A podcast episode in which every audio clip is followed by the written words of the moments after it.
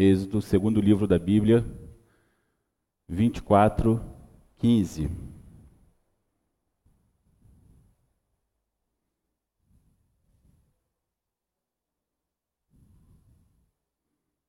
Amém?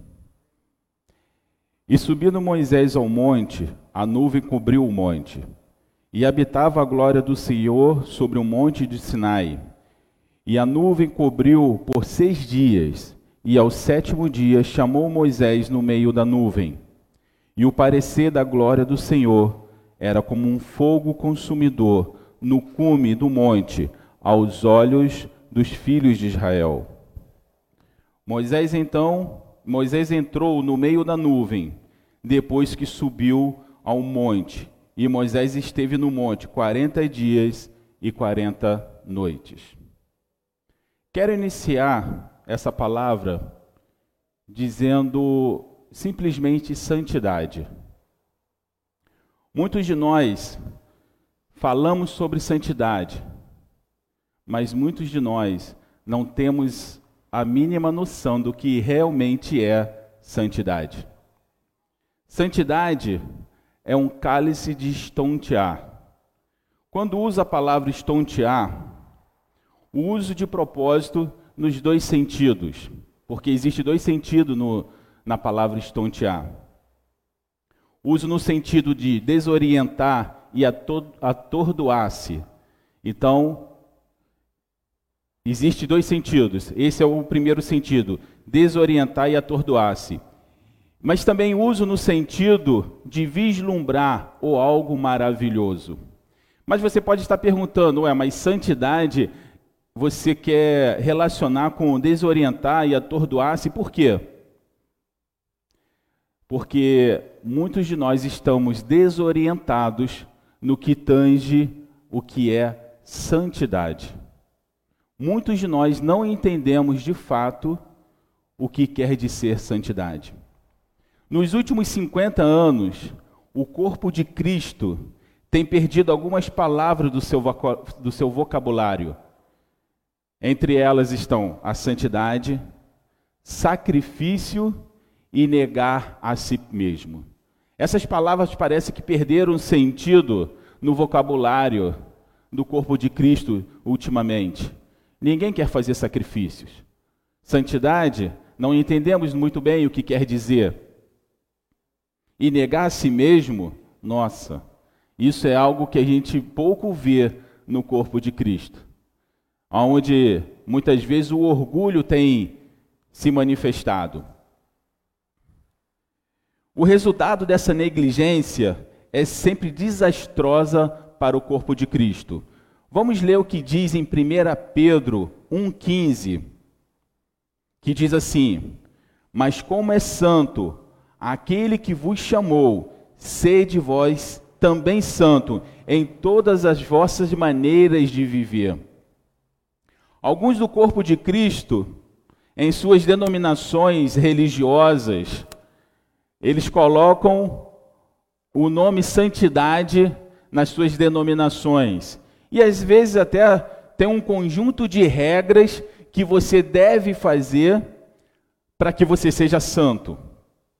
Mas deixa eu falar para você, regras, seguir regras não vai fazer de você santo. Prestou atenção? Seguir regras não vai fazer de você santo. Embora sejam boas, mas isso não vai fazer de você santo. Santidade não tem nada a ver com regras, mas sim em participar da natureza divina a partir de Jesus Cristo. Por isso que Jesus diz que é necessário nascer de novo. Porque no momento do seu nascimento novamente, a sua o seu ser se transforma. A sua natureza se transforma e agora você tem uma natureza divina. Presta atenção. Deus não é santo porque ele segue alguns algumas regras que ele mesmo estabeleceu, não. Ele não é santo por isso. E se ele não é santo porque ele não segue algumas regras pré-estabelecidas, você também não é santo porque você segue algumas regras pré-estabelecidas. Mas aí você pode perguntar: então, o que, que é santidade? Mas para começar a falar sobre santidade, eu queria que você entendesse o que não é santidade. Vai ficar mais fácil você entender o que não é santidade. Isso vai tirar, vai realmente abrir a sua compreensão. Basicamente, santidade para muitos cristãos é um conjunto de regras sobre o que você deve fazer, sobre coisas que você deve comer, como você deve se vestir ou como você deve falar. Pense aí na trajetória, na sua vida cristã, se não é assim. Ser santo quer dizer que você não pode falar algumas coisas. Ser santo quer dizer que você não pode se vestir de tal maneira. Ser santo quer dizer que você não pode. Não, não são essas regras que faz de você um santo. Sabe por que, que não é? Porque em Colossenses 2, 20 diz o seguinte: Se, pois, estáis mortos com Cristo, quanto aos rudimentos do mundo, por que vos carregam ainda de ordenanças como se vivesse no mundo. Presta atenção. Se nós morremos para esse mundo, então não são o fazer essas regras que vai fazer você santo. Não são essas regras. É a sua natureza que vai fazer de você santo. Preste atenção. Quando você morre para o mundo, as coisas do mundo já não te chamam mais a atenção. Você não luta com você mesmo, porque ao invés de você ir para a igreja, você quer ir para um pagode. Isso não faz mais parte de você. Não existe essa luta interior. Você não luta com você mesmo quando você tem uma oportunidade de mentir e você fica naquela: minto ou não minto? Vou fazer isso ou não, ou não faço? Isso não quer dizer que você teve uma vida transformada. Isso quer dizer que você está seguindo regras. E se você está seguindo essas regras, eu vou falar uma coisa para você. As regras são facilmente quebradas. Todas as vezes que se coloca uma regra, essas regras são quebradas. Engraçado que ontem nós, eu estava conversando com um rapaz que está vindo no jiu-jitsu e ele, estava falando que ele teve um acidente e ele falou que não usa cinto de segurança. A regra diz: use o cinto de segurança, mas ele não usa o cinto de segurança. A regra diz: faça isso, mas nós vamos fazer diferente. Então, quando você está debaixo de regras, você sempre quer fazer o contrário. Então, é necessário que essas regras não façam mais diferença na sua vida. Ou seja, isso não te chame mais para fazê-lo. Aquele que peque, não peque mais. Mas não peca porque não tem a opção. Não peca porque não faz mais parte da sua natureza. E continuando, ele diz assim: tais como não toques, não proves, não manuseie, as quais coisas todas parecem, perecem pelo uso, segundo os preceitos e doutrina dos homens as quais têm, na verdade, alguma aparência de sabedoria em devoção voluntária, humildade e em disciplina do corpo, mas são de valor algum, senão para a para, não são de valor algum, senão para a satisfa, satisfação da carne. Então preste atenção, o que, que Paulo está dizendo aqui? Quando você deixa de fazer alguma coisa porque é regra, você não está fazendo isso porque está no seu coração, mas você quer mostrar isso para alguém.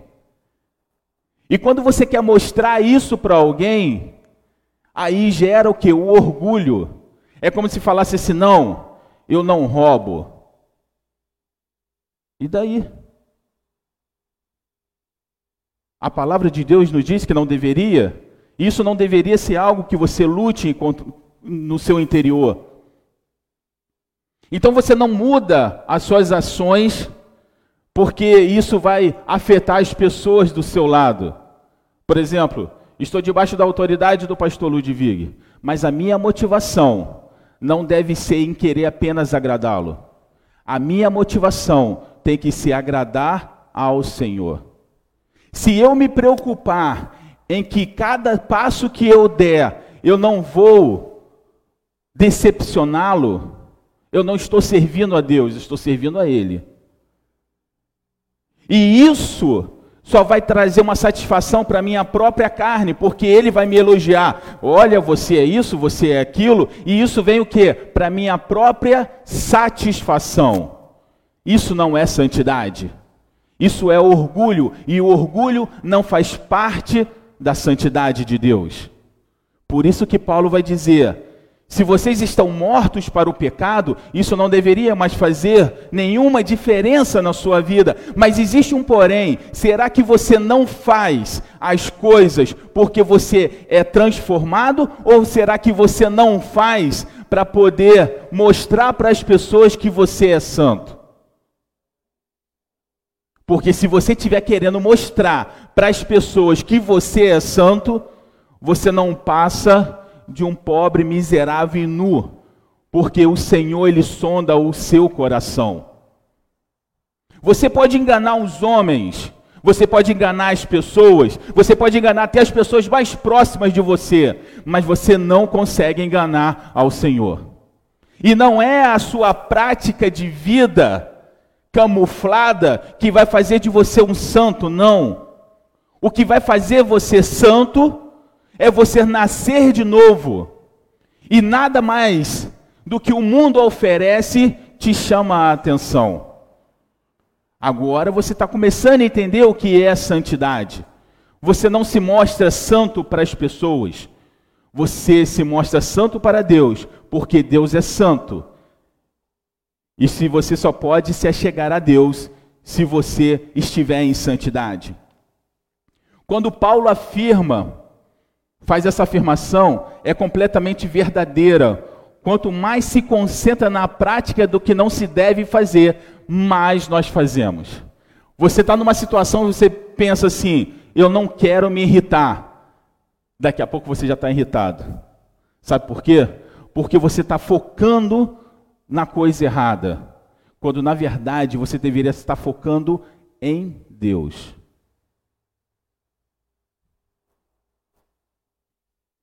Em Hebreus 12, 10 diz o seguinte: porque aqueles, quando ele fala porque aqueles, está falando dos, dos pais humanos, porque aqueles, na verdade, por um pouco de tempo, nos corrigiram como bem lhe parecia mas este que está falando de Deus, para o nosso proveito, para tem nos chamado para o nosso proveito, para sermos participantes da sua santidade.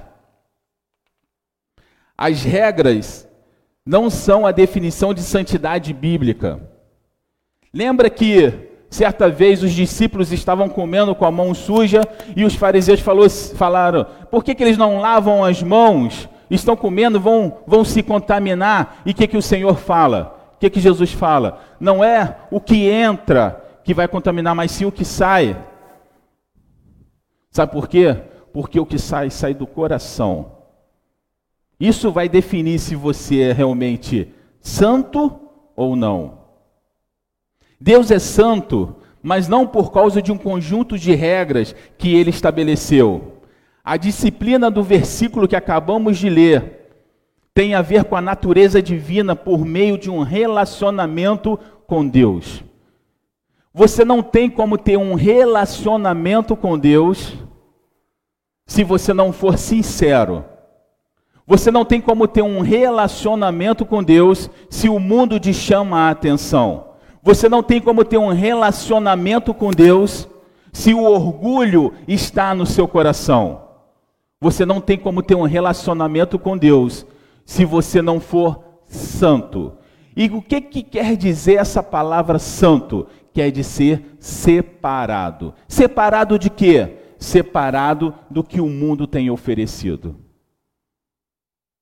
Só assim você tem um relacionamento com Deus. Na Bíblia encontramos diversos ângulos na natureza de Deus. E eu queria que você prestasse atenção. A Bíblia vai falar que o Senhor, ele é sábio, vai falar que ele é bondoso, que ele é amoroso, que ele tem conhecimento, que ele tem justiça, que ele tem poder. Todos esses atributos, de uma certa forma, você consegue encontrar no homem. Você provavelmente já encontrou alguém que é uma pessoa sábia, sim ou não? Não necessariamente essa pessoa é cristã, mas ela é sábia. Você provavelmente já encontrou alguém que seja justo. E não necessariamente essa pessoa é cristã, mas ela é justo, amém? Para quem trabalha, provavelmente vocês já encontraram pessoas que detêm algum tipo de poder sendo ela cristão ou deixa de ser cristã, mas isso não quer dizer que nós não encontramos pessoas que tenham poder.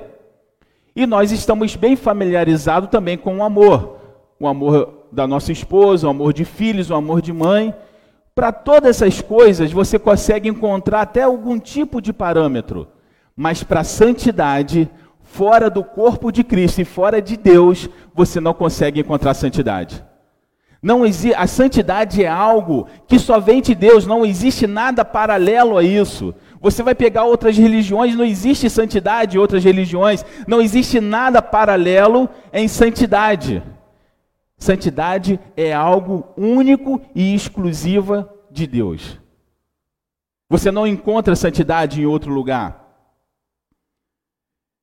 A santidade de Deus é única, por consequente, para entendê-la, você tem que saber quem é o Altíssimo. Então você não vai encontrar santidade ou entender santidade na minha vida. Você não vai encontrar santidade e entender a, santidade na vida do pastor. Você não vai encontrar santidade e entender santidade em algum curso que você vai fazer. Você só vai entender o que é santidade a partir de conhecer o Altíssimo. Só Ele pode te ensinar o que é santidade. Preste atenção. No texto que acabamos de ler, que Moisés sobe ao monte, um pouco antes, ele fala para o povo para se santificar. Um conjunto de regras para que o povo se santificasse. Mas quando o povo olhou para o monte e começou a ver as trovoadas e tudo mais, eles ficaram com medo. Por que, que eles ficaram com medo? Porque eles não conheciam a Deus. Mas Moisés não ficou com medo, porque Moisés conhecia o Deus a quem ele servia, tanto que ele sobe o um monte, e a ordem não era nem para que o povo de Israel subisse, eles deveriam ficar apenas no pé do monte, mas nem no pé do monte eles conseguiram ficar, porque eles não conheciam o Deus. Mas Moisés ele sobe ao monte, e uma coisa que chama muita atenção, que eu queria que vocês prestassem atenção, que diz assim: e, e o parecer da glória do Senhor era como um fogo consumidor no cume do monte, aos olhos dos filhos de Israel, não era aos olhos de Moisés. O fogo consumidor de Deus não fez com que Moisés ficasse com medo, mas esse mesmo fogo consumidor fez com que o povo ficasse com medo. Sabe por quê? Porque o, o fogo ele vai queimar o que? O pecado. Se você não tem santidade, irmão, você não pode se achegar a Deus, porque você será destruído. Então, quando Moisés estava ali e ele vê aquele fogo consumidor, mas ele não sente medo, o que, que ele faz? Ele entra na presença do Senhor. E sabe o que, que me chama mais atenção nisso tudo? É que a Torá só vai ser entregue agora. Ou seja, não existia a Torá antes. Então não é um conjunto de regras que vai fazer com que você se torne santo aos olhos do Senhor, mas é o que a sua essência modificar no que era do padrão carnal para o padrão espiritual. É por isso que muitas vezes nós não vamos entender quando se fala de lei e tudo mais, e nós vamos falar isso um pouco mais adiante.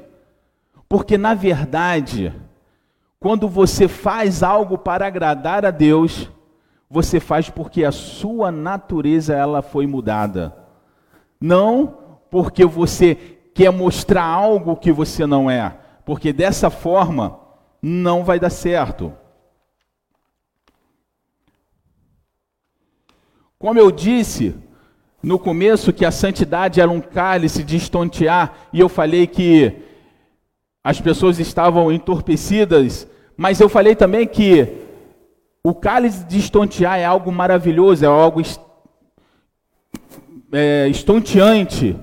Você imagine Moisés entrando na presença do Senhor e não ser fulminado nesse momento. Não é algo maravilhoso? E ele ficou na presença do Senhor 40 dias. E o Senhor foi passando para ele tudo o que era a sua orientação. Preste atenção. Você não consegue ouvir a voz de Deus se você não tiver em santidade. E se você não consegue ouvir a voz de Deus, você não consegue fazer a vontade de Deus, porque você não sabe qual é a vontade de Deus na sua vida. Só através da santidade que você vai conseguir ouvir a voz de Deus.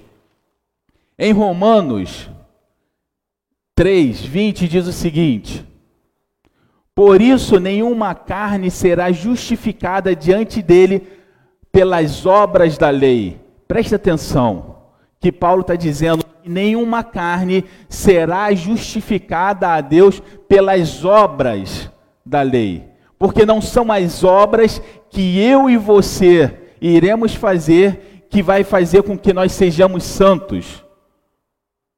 Porque se fosse assim, se fosse pelas obras que nós fizéssemos, nos tornássemos santos, com certeza o orgulho entraria nos nossos corações. Então não é pelas obras, porque pela lei vem o conhecimento do pecado. Então pela lei eu vou saber aonde eu estou o quê? Errando. Ele quer dizer o seguinte, que quando você deixa de fazer algo porque a lei proíbe, isso na verdade você deixou de fazer porque é uma ordenança, não porque você não quer mais fazer. Lembra que Davi fala assim: escreva as suas palavras no meu coração.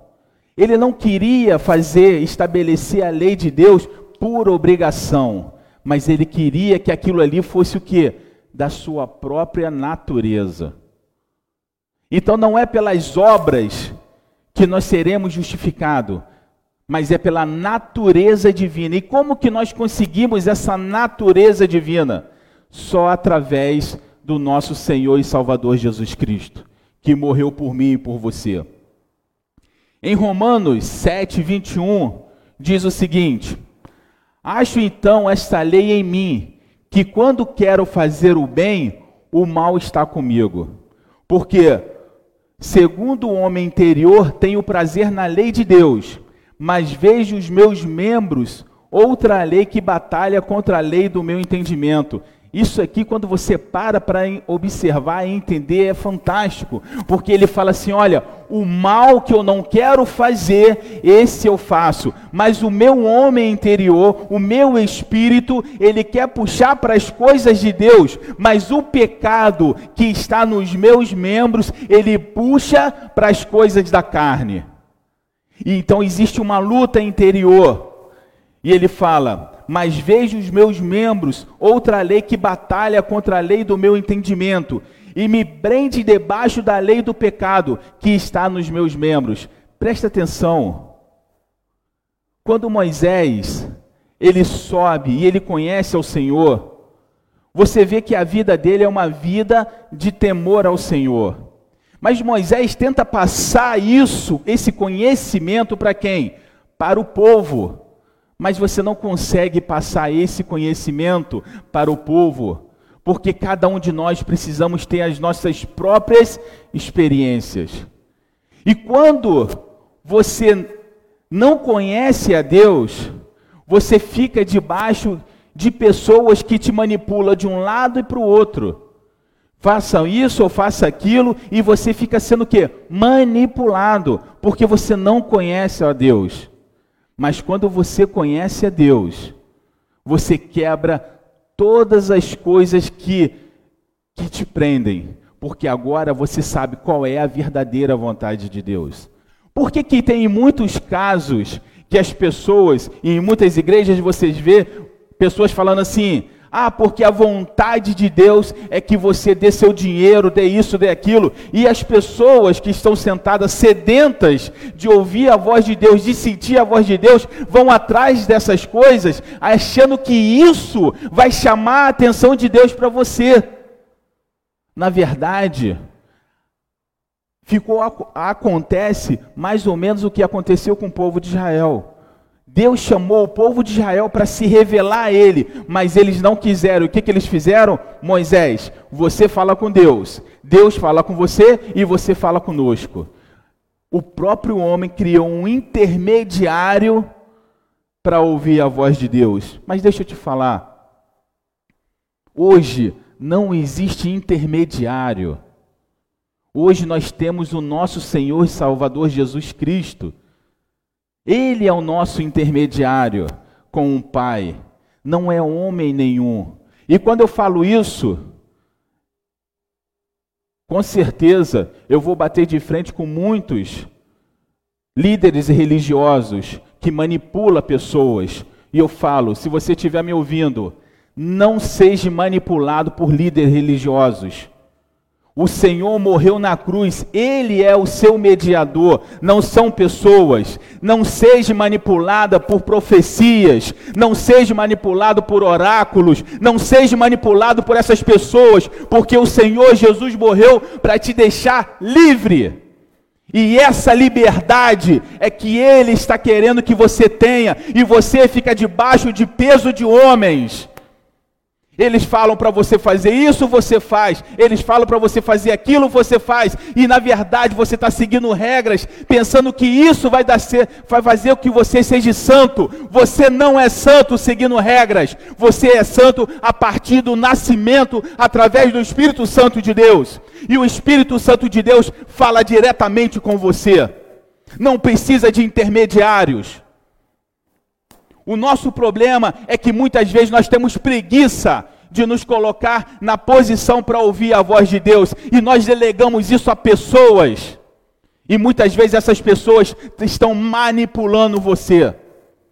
Quando na verdade você tem hoje direto acesso ao Senhor Jesus Cristo. Ele é o seu intermediário. Não seja manipulada por pessoas, não seja manipulado por por coisas, vá para a Bíblia. Olhe o que a palavra de Deus está falando. E eu falo uma coisa para vocês e que eu gostaria que vocês prestassem atenção. Nenhuma profecia, nenhuma profecia pode ser antibíblica. Qualquer coisa que você ouça, elas têm que estar em concordância com a palavra de Deus. Se não for, em concordância com a palavra de Deus, não é de Deus. Porque a maior profecia que o Senhor poderia ter nos dado está aqui, ó, é a palavra dele. E eu duvido que se você se ajoelhar no seu quarto, na sua casa e pedir para que o Senhor fale com você através da palavra, eu duvido que você não vai ouvir a voz de Deus. Falo por experiência própria. Falo por experiência própria. Nós precisamos conhecer o Deus em que nós servimos. E Romanos continua dizendo assim: Miserável homem que sou, quem me livrará do corpo dessa morte? Quem será que vai te livrar do corpo dessa morte? São pessoas que vai te livrar do, do, do corpo dessa morte? Não. Quem vai te livrar do corpo dessa morte é o Senhor Jesus Cristo, que ele fala assim: dou graças a Deus por Jesus Cristo, nosso Senhor, assim que eu, mesmo com o entendimento, sirvo a lei de Deus. Presta atenção, ele está falando que ele serve a lei de Deus. Pare de servir a homens. Pare de servir a homens. Pare de fazer as coisas pensando nos homens porque você não está fazendo a vontade de Deus. Porque todas as pessoas que servem a homens querem ser bajuladas. Todas as pessoas que servem a homens querem ouvir elogios. Isso é orgulho. E o Senhor abomina o orgulho. Quando o povo de Israel pediu um rei, Deus ficou muito triste. E Samuel falou: vocês vão passar por situações difíceis. Sabe por quê? Porque antes vocês tinham direto contato com Deus. O Senhor era o rei de vocês. Agora vocês querem um homem para ser um rei. Vocês vão ter que servir a esse homem. Os seus filhos vão ter que ir para a guerra por causa desse homem. Muitas vezes nós nos colocamos debaixo de julgo de homens, quando na verdade o Senhor fala: Eu trouxe a liberdade. Eu trouxe a liberdade seja livre. Você não vê Jesus falando em nenhum lugar para você ficar debaixo de julgo de ninguém. Tanto que quando ele foi para o Pai, o que, que ele fala? Eu não vou deixar vocês o que? Órfãos. Eu vou enviar quem? O Consolador. Ele não te deixou órfão. E se você não é órfão, você não precisa ficar procurando em A e B. Você tem um Deus que pode suprir todas as suas necessidades. Você tem um Deus que pode resolver os seus problemas. Para de ficar confiando em homens. Para de ficar colocando as suas esperanças em coisas. Todas as vezes que os reis de Israel e de Judá colocaram suas confiança, a sua confiança em homens, todas as vezes se deram mal. Mas todas as vezes que os reis colocaram a sua confiança em Deus, mesmo contra todas as probabilidades, o Senhor trouxe o, a bênção. O Senhor trouxe a salvação. A santidade é a soma de todas as características de Deus. E como eu falei agora, o orgulho não é uma característica de Deus. Se você tem orgulho no seu coração, essa não é uma das características de Deus. Santidade é o conjunto de todas as características de Deus. Mas quais são essas características de Deus? Na verdade, são sete. Mas isso é uma conversa para o nosso próximo encontro. Mas eu convido a vocês que, quando saírem daqui, Procure na palavra de Deus quais são as características de Deus. Será que o que você está fazendo hoje está parecendo com Deus ou está parecendo com pessoas? Porque, por experiência, eu já vi isso algumas vezes na minha vida. Todas as vezes que pessoas quiseram agradar pessoas, essas pessoas que quiseram agradar usavam máscaras, mas um tempo determinado essas máscaras caíram.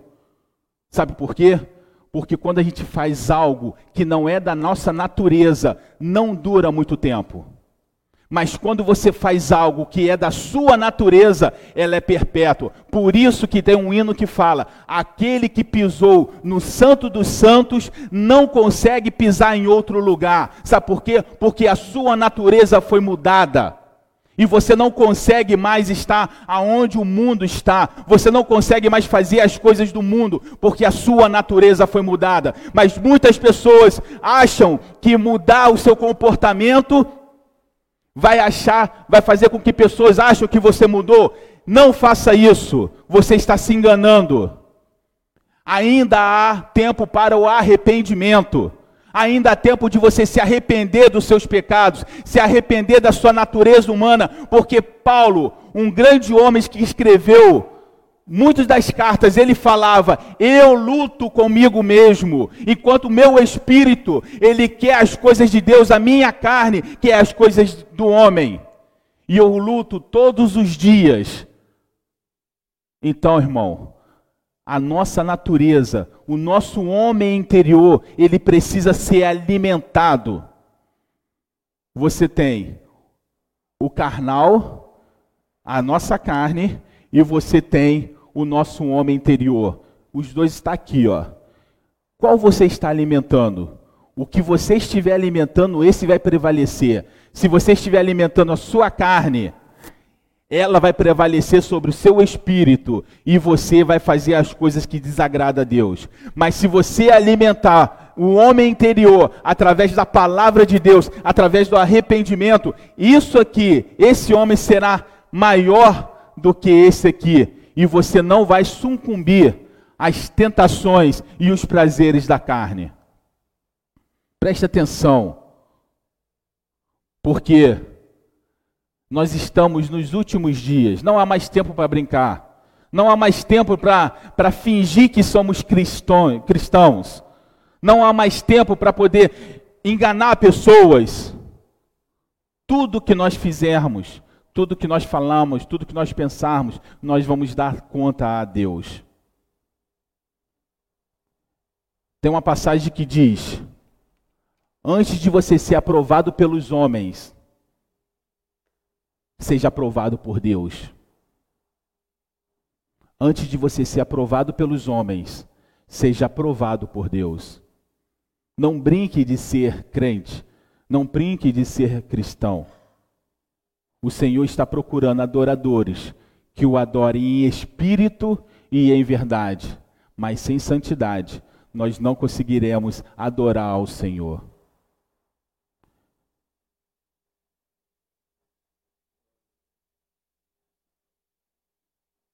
A quem temos servido? A Deus ou aos homens? Qual é a nossa natureza? Uma natureza divina ou uma natureza pecaminosa? Mas eu tenho uma boa notícia: se a sua natureza ainda é pecaminosa, o Senhor morreu por você, assim como morreu por mim, para perdoar os seus pecados. Se arrependa ainda hoje, porque eu não posso afirmar que haverá um amanhã. Eu sei que existe hoje. A palavra de Deus ela é dita agora, nesse momento. Arrependa-se dos seus pecados. Arrependa-se do que você tem feito e volte ao Senhor e peça para que ele possa justificar os seus pecados. Não existe homem algum que pode justificar o seu pecado. Não existe homem algum que vai te dar a salvação. Isso é só do Senhor. Que o Senhor possa estar falando aos nossos corações, que você possa ser realmente incomodado, que você saia daqui hoje incomodado. Que tipo de santidade eu estou oferecendo ao Senhor? Uma santidade que cumpre regras? Ou será que a minha natureza está sendo mudada para a honra e glória do nome do Senhor? Moisés subiu ao monte mesmo um fogo consumidor, isso não deixou ele com medo. Pelo contrário, ele se chegou mais ainda ao Senhor. Esse fogo consumidor, hoje, ele vai nos queimar ou nós podemos chegar na presença do Senhor? Pense nisso, porque o Senhor é um Deus que zela pela Sua palavra. Amém? Que o Senhor possa nos abençoar. Pastor.